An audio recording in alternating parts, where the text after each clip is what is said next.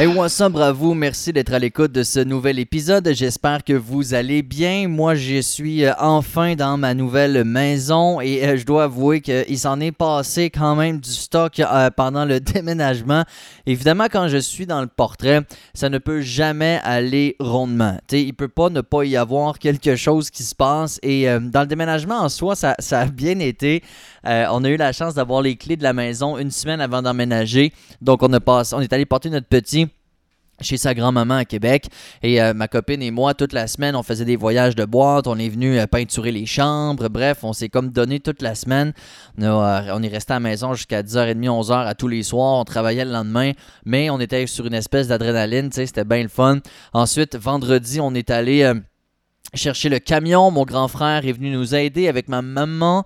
Euh, d'ailleurs, j'en ai profité pour enregistrer un podcast avec elle et je vous invite à aller l'écouter. Il est sur euh, le Patreon. Sincèrement, c'est un entretien. Euh, j'ai utilisé le terme archéologique parce qu'on retourne vraiment très très loin dans ma jeunesse. On a une discussion maman-fils très très ouverte, très très authentique. Je vous invite réellement à aller écouter ça. Je vous invite d'ailleurs à vous abonner au Patreon de Wassabre pour avoir quatre épisodes exclusifs par mois et ça coûte moins de 5 dollars par mois. Et euh, il y, a, des, des, entretiens extrêmement intéressants là-dessus. Alors, merci à ceux qui sont membres et pour les autres, ben, je vous invite à le faire. Donc, ma mère et mon frère sont là. Vendredi, on fait deux voyages. Euh, ça va bien. On sort les meubles, on force comme des chiens et euh, on sort les électros. Et quand vient le temps de rentrer le frigo dans la maison, on y arrive. Mais lorsqu'on arrive pour le rentrer dans le trou, oui, le frigo est trop gros. Le frigo rentre pas dans le trou. Les armoires autour, euh, ça ne fait pas. Mais là, je me disais, crème, il me semble qu'on avait calculé. Mais là, je regarde mon ruban mesuré et le bout en plastique, la pinouche, comme on dit en français, est comme écrapou. Alors, d'après moi, il a manqué un demi-pouce. Fait que ça rentre pas. Et encore aujourd'hui, là, ça va faire euh, six jours qu'on est dans la maison. Le frigo est au milieu de la place. Alors là, on a dû euh, on a dû euh, appeler un ébéniste qui va éventuellement venir comme monter les armoires peut-être de, de Windtrap attendre parce que ça ne fonctionne pas. Fait que ça, c'est première des choses. Ensuite, euh, le lave-vaisselle. Les gens qui vendaient la maison nous ont laissé leur lave-vaisselle, mais nous, on en avait un. Fait qu'on a décidé de s'en débarrasser de ceux qui nous laissaient. Celui qui nous laissait, on le démanche.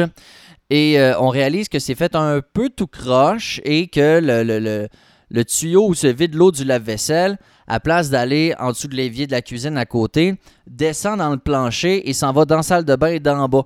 Alors je pose de nouveau la vaisselle et là je réalise que sur le tuyau euh, où coule l'eau de, l'évier de la cuisine d'en haut, il y a une espèce de raboutage en Y d'un petit tube en plastique et en essayant de rabouter ça avec le tube du lave-vaisselle, il me pète dans les mains. Alors j'étais plus capable non plus de me servir de l'évier de la cuisine parce que le trou il y avait un trou dedans, dans le fond, puisque l'autre tuyau avait lâché. Là, je vous, je vous épargne les détails. Fait que la première semaine, il y avait le lave-vaisselle qui n'était pas dans son trou et le frigo qui n'était pas dans son trou. Tu sais, je me sentais bien. Alors, on a fait venir un plombier qui euh, a finalement arrangé la patente. Je sais pas combien ça a coûté. On attend la facture d'ailleurs. On est un peu anxieux de ça. Euh, fait qu'il est arrivé plein d'affaires de même ça marche pas, pas les bons outils, etc. Mais là, ma maman et mon papa m'ont grillé de bons outils et moi, je l'ai déjà dit, je suis zéro manuel, mais j'apprends tranquillement, pas vite. Alors, grosso modo, un déménagement, c'est du stock. C'est notre première maison. Ceux qui en ont déjà eu une ou plusieurs savent à quel point c'est un peu imprévisible, tu sais, et euh, c'est du stock pas mal. Mais bon, cette parenthèse étant euh, terminée, j'aimerais revenir sur euh, l'épisode de Wassabre que j'ai fait, Wassabre rencontre avec Dominique Caron, qui est disponible sur Patreon, lui, il est, libre à tous, comme on dit, et il a parlé de quelque chose qui, moi, m'a toujours trotté dans la tête, je dirais c'est que tout le monde parle d'alcoolisme ou de dépendance et d'égocentrisme. Et moi, et Dominique le dit dans, son, dans, l'entretien qu'on fait ensemble, il dit il y, a, no way que moi je suis égocentrique. Il dit, tu sais, s'il y a quelqu'un qui veut donc bien faire tout pour tout le monde puis que tout le monde soit heureux, c'est bien moi. Puis moi, je pense un peu comme ça. Je me dis, non, je suis pas égocentrique. Tu sais, je m'en fais tout le temps pour tout le monde. Je veux que tout le monde m'aime.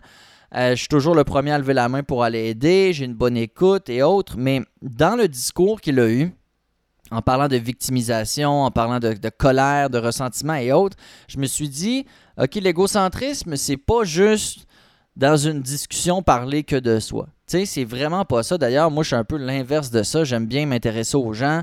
Euh, j'aime très peu parler de moi. Alors, ben quoi que vous allez rire en écoutant Voix parce que je fais à peu près que ça. Mais c'est différent. Si on se rencontre, je vais plutôt vous questionner que de parler de moi. C'est pour ça que je me suis dit, je ne suis pas vraiment égocentrique dans la définition que moi je m'en faisais. Et c'est de ça que j'ai envie de parler parce que je suis tombé sur un article intéressant sur le site villadelapep.ca, qui est un organisme, et où, on explique un peu quel est le lien de l'égocentrisme dans la dépendance. Et d'emblée, ils expliquent que quand on, quand on est, que quand on, on vient au monde, on est égocentrique, c'est clair, parce qu'on n'est pas conscient d'autre chose que nous. sais, on s'en rappelle pas, vous et moi, mais le monde extérieur n'existe pas ben ben. sais, on s'en fait pas pour les autres, on se, se questionne pas sur la vie, sais, on est nous. Fait à la base, nous sommes effectivement des personnes euh, ou des bébites plutôt égocentriques. Mais là, plus notre conscience s'élargit, plus on allume sur des choses, plus on se rend compte de ce qui existe autour de nous, on découvre que, ah ouais, il y a d'autres personnes, ah ouais, il y a des objets, il y a des lieux, il y a des. Il y a tout, il y a tout un environnement autour de nous finalement. Et on commence à se dire, OK, ça c'est différent de ça, puis bon, ah ça j'aime ça, cette personne-là je l'aime. Alors on commence à se dénombriliser, si vous me permettez le terme que je viens, euh, que je viens d'inventer. Donc, finalement, on réalise que oui, on est là, mais on n'est pas tout seul. Et euh, comme n'importe quel bébite, on recherche toujours euh, à satisfaire nos besoins. Alors, évidemment, à un moment donné, on comprend qu'on ne peut pas tout faire nous-mêmes alors qu'on a besoin d'autres personnes, on a besoin d'autres objets et autres. Et quand on est jeune, ben, on est effectivement très dépendant des autres. Tu sais, mon petit, il peut pas se faire à manger, il peut pas euh, se servir du lait tout seul il y a deux ans. Il n'est pas, rendu là. Alors, on est très dépendant quand même euh, des autres. Une donné, on devient autonome. Une donné, on apprend à se servir soi-même. On apprend que la satisfaction qu'on veut chercher n'est pas nécessairement chez les autres, mais peut-être au fond de nous finalement. Alors, on grandit, on grandit, on accepte nos qualités, on accepte nos défauts, etc., etc. Mais, pour ce qui est des personnes dépendantes, ce qu'on explique là-dedans, c'est qu'on semble avoir flanché en cours de route. On semble être incapable de dépasser cette espèce d'égocentrisme de l'enfant, c'est-à-dire qu'on n'arrive pas à acquérir d'autonomie par rapport à ce que les autres, eux, ont comme autonomie. Donc, on dépend toujours de notre entourage et on a de la misère à accepter que tout ne nous soit pas donné. Je trouve ça intéressant. On devient donc obsédé par nous-mêmes. Euh, c'est plus des besoins qu'on a, mais bien des exigences. Et finalement, on en vient à devenir incapable d'être satisfait, incapable de s'épanouir. Donc, on a évidemment un vide intérieur et on n'est plus capable de le combler finalement et on agit avec trois émotions. On parle de trois éléments qui sont un peu le triangle de l'égocentrisme, c'est-à-dire le ressentiment, la colère et la peur. OK? Donc, on dit que tout ça, ça forme l'égocentrisme. Le, ressentiment, c'est la manière dont on réagit euh, à notre passé. Donc, on revit des expériences antérieures, on repense à des choses, on, on de vieilles émotions. La colère, c'est notre façon d'affronter le présent. C'est notre réaction euh, face à ce qu'on vit, la réalité. Des fois, on la nie, des fois, tu sais. Et la peur, c'est le sentiment qu'on éprouve face à l'avenir. Alors, ressentiment, c'est le passé, colère, c'est le présent, et la peur, c'est l'avenir. Et c'est intéressant d'essayer d'analyser comment nous, avec nos propres expériences, on associe un petit peu ces émotions-là ou ces éléments-là. Comment est-ce qu'une personne alcoolique, puis moi je fais l'exercice avec vous en ce moment, là, j'ai pas trop pris le temps d'y penser, mais admettons qu'on parle de ressentiment. Comment est-ce qu'on peut appliquer ça? Euh, si vous avez entendu l'épisode avec ma maman, euh, bon, il m'est arrivé plein de choses quand j'étais jeune. On a eu une, situation assez particulière. Ça n'a pas toujours été facile. Alors, je pourrais effectivement euh, un peu avoir du ressentiment envers ce que j'ai vécu, puis dire, un peu, mettre ça sur la faute de mon passé, ma consommation. Puis à bien y penser avec vous, j'ai l'impression que c'est un peu ça que j'ai fait. Euh, je me donnais mille et une raisons en disant ça n'a pas été facile, c'est une personnalité que j'ai développée, c'était comme ça chez moi.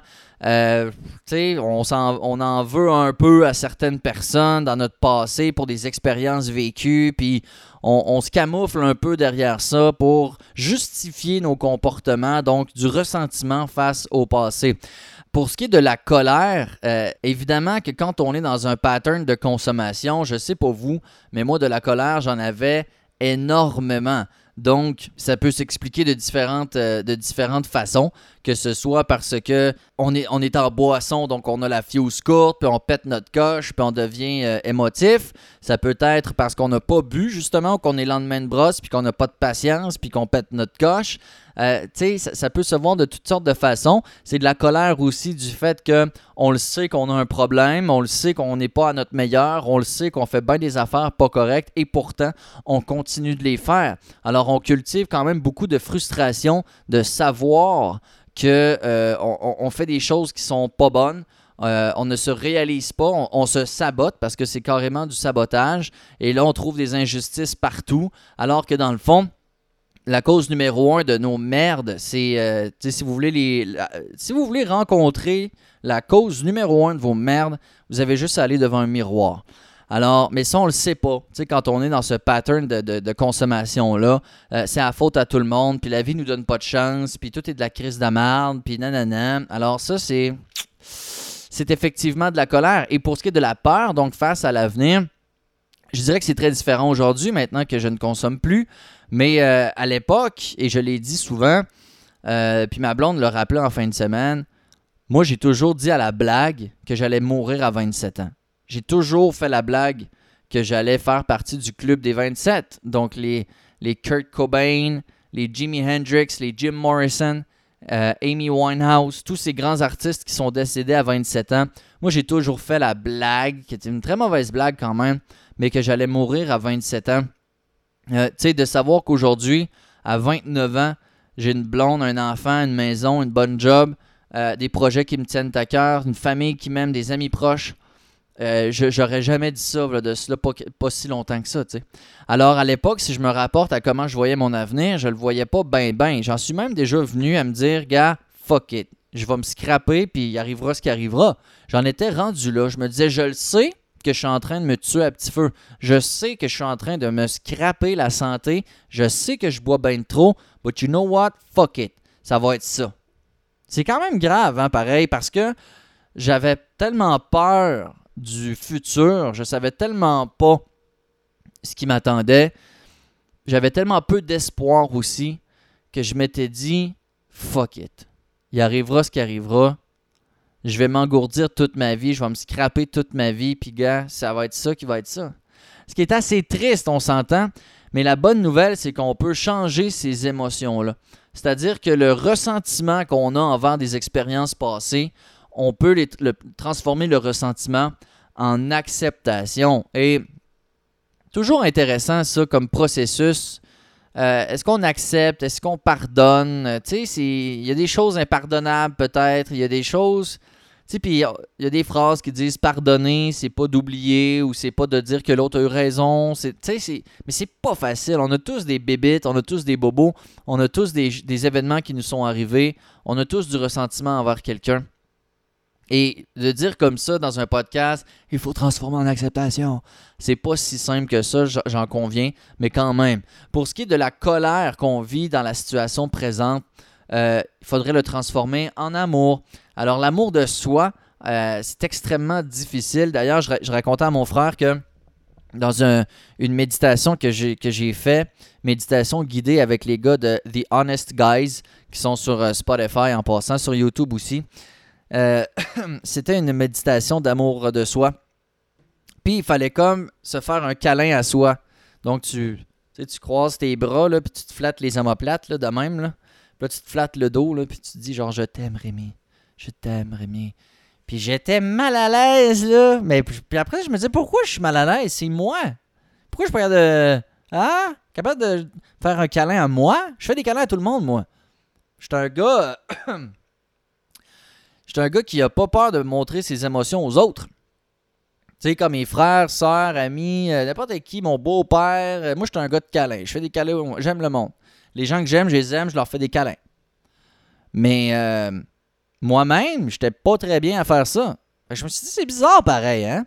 Fait changer la colère pour l'amour. L'amour de soi, la gratitude, apprécier ce qu'on a, pas facile non plus.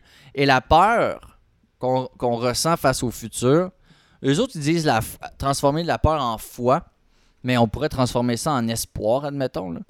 Euh, parce que foi, ça a une connotation un peu religieuse, puis je sais que ça ne fait pas l'unanimité. Mais de faire confiance à la vie. Ça, c'est un autre bout qui est extrêmement difficile, surtout quand tu es égocentrique de base et que tu veux tout contrôler. Tu sais, quand tu veux jamais laisser de la place à l'improvisation ou à on verra bien ce qui va arriver, tu sais, ça devient extrêmement difficile, mais quand même. Alors, j'ai pas la réponse parfaite. Et est-ce que j'étais égocentrique et le suis-je encore? Probablement. Puis c'est Dominique Caron dans l'entretien disait c'est important d'avoir un ego. À quelque part, là, c'est un peu notre. C'est l'instinct de survie. Il faut penser à soi. Il faut. Euh, on a besoin d'un ego. C'est ce qui fait qu'on est combatif, c'est ce qui fait qu'on continue. Mais en même temps, faut pas exagérer non plus. Alors, êtes-vous égocentrique? Et, comme je le dis, c'est au-delà de quand j'arrive à quelque part, je parle juste de moi, puis il faut que toute l'attention soit sur moi. Parce que moi, je suis pas comme ça, je le sais. Mais je vous invite à aller euh, écouter ou réécouter l'entretien avec Dominique Caron. Quand il parle de l'égocentrisme et des différents types ou des différentes branches en quoi se découle l'égocentrisme, c'est extrêmement intéressant et ça permet de se questionner, à savoir est-ce qu'on est égocentrique et est-ce qu'on vit avec ce ressentiment, colère et peur, ou est-ce qu'on est capable tranquillement de transformer ça en acceptation, amour et foi? Je vous invite également à aller voir l'article sur villadelapais.ca euh, qui parle de l'égocentrisme qui est au cœur de la maladie de la dépendance. C'est bien, bien intéressant. Euh, je réitère, patreon.com baroblique pour moins de 5 dollars par mois. Vous aurez 4 épisodes exclusifs. Je prépare des épisodes vraiment, vraiment cool. Je vais travailler sur de la marchandise aussi. Les membres Patreon auront un accès privilégié euh, à la nouvelle marchandise qui va sortir des calottes, des t-shirts, des patentes. Alors, euh, je vous invite bien humblement à aller suivre Wassobre sur Patreon. Sur ce, prenez bien soin de vous N'hésitez pas si vous avez des choses à me raconter, ça me fait toujours plaisir de vous lire. Ciao, ciao.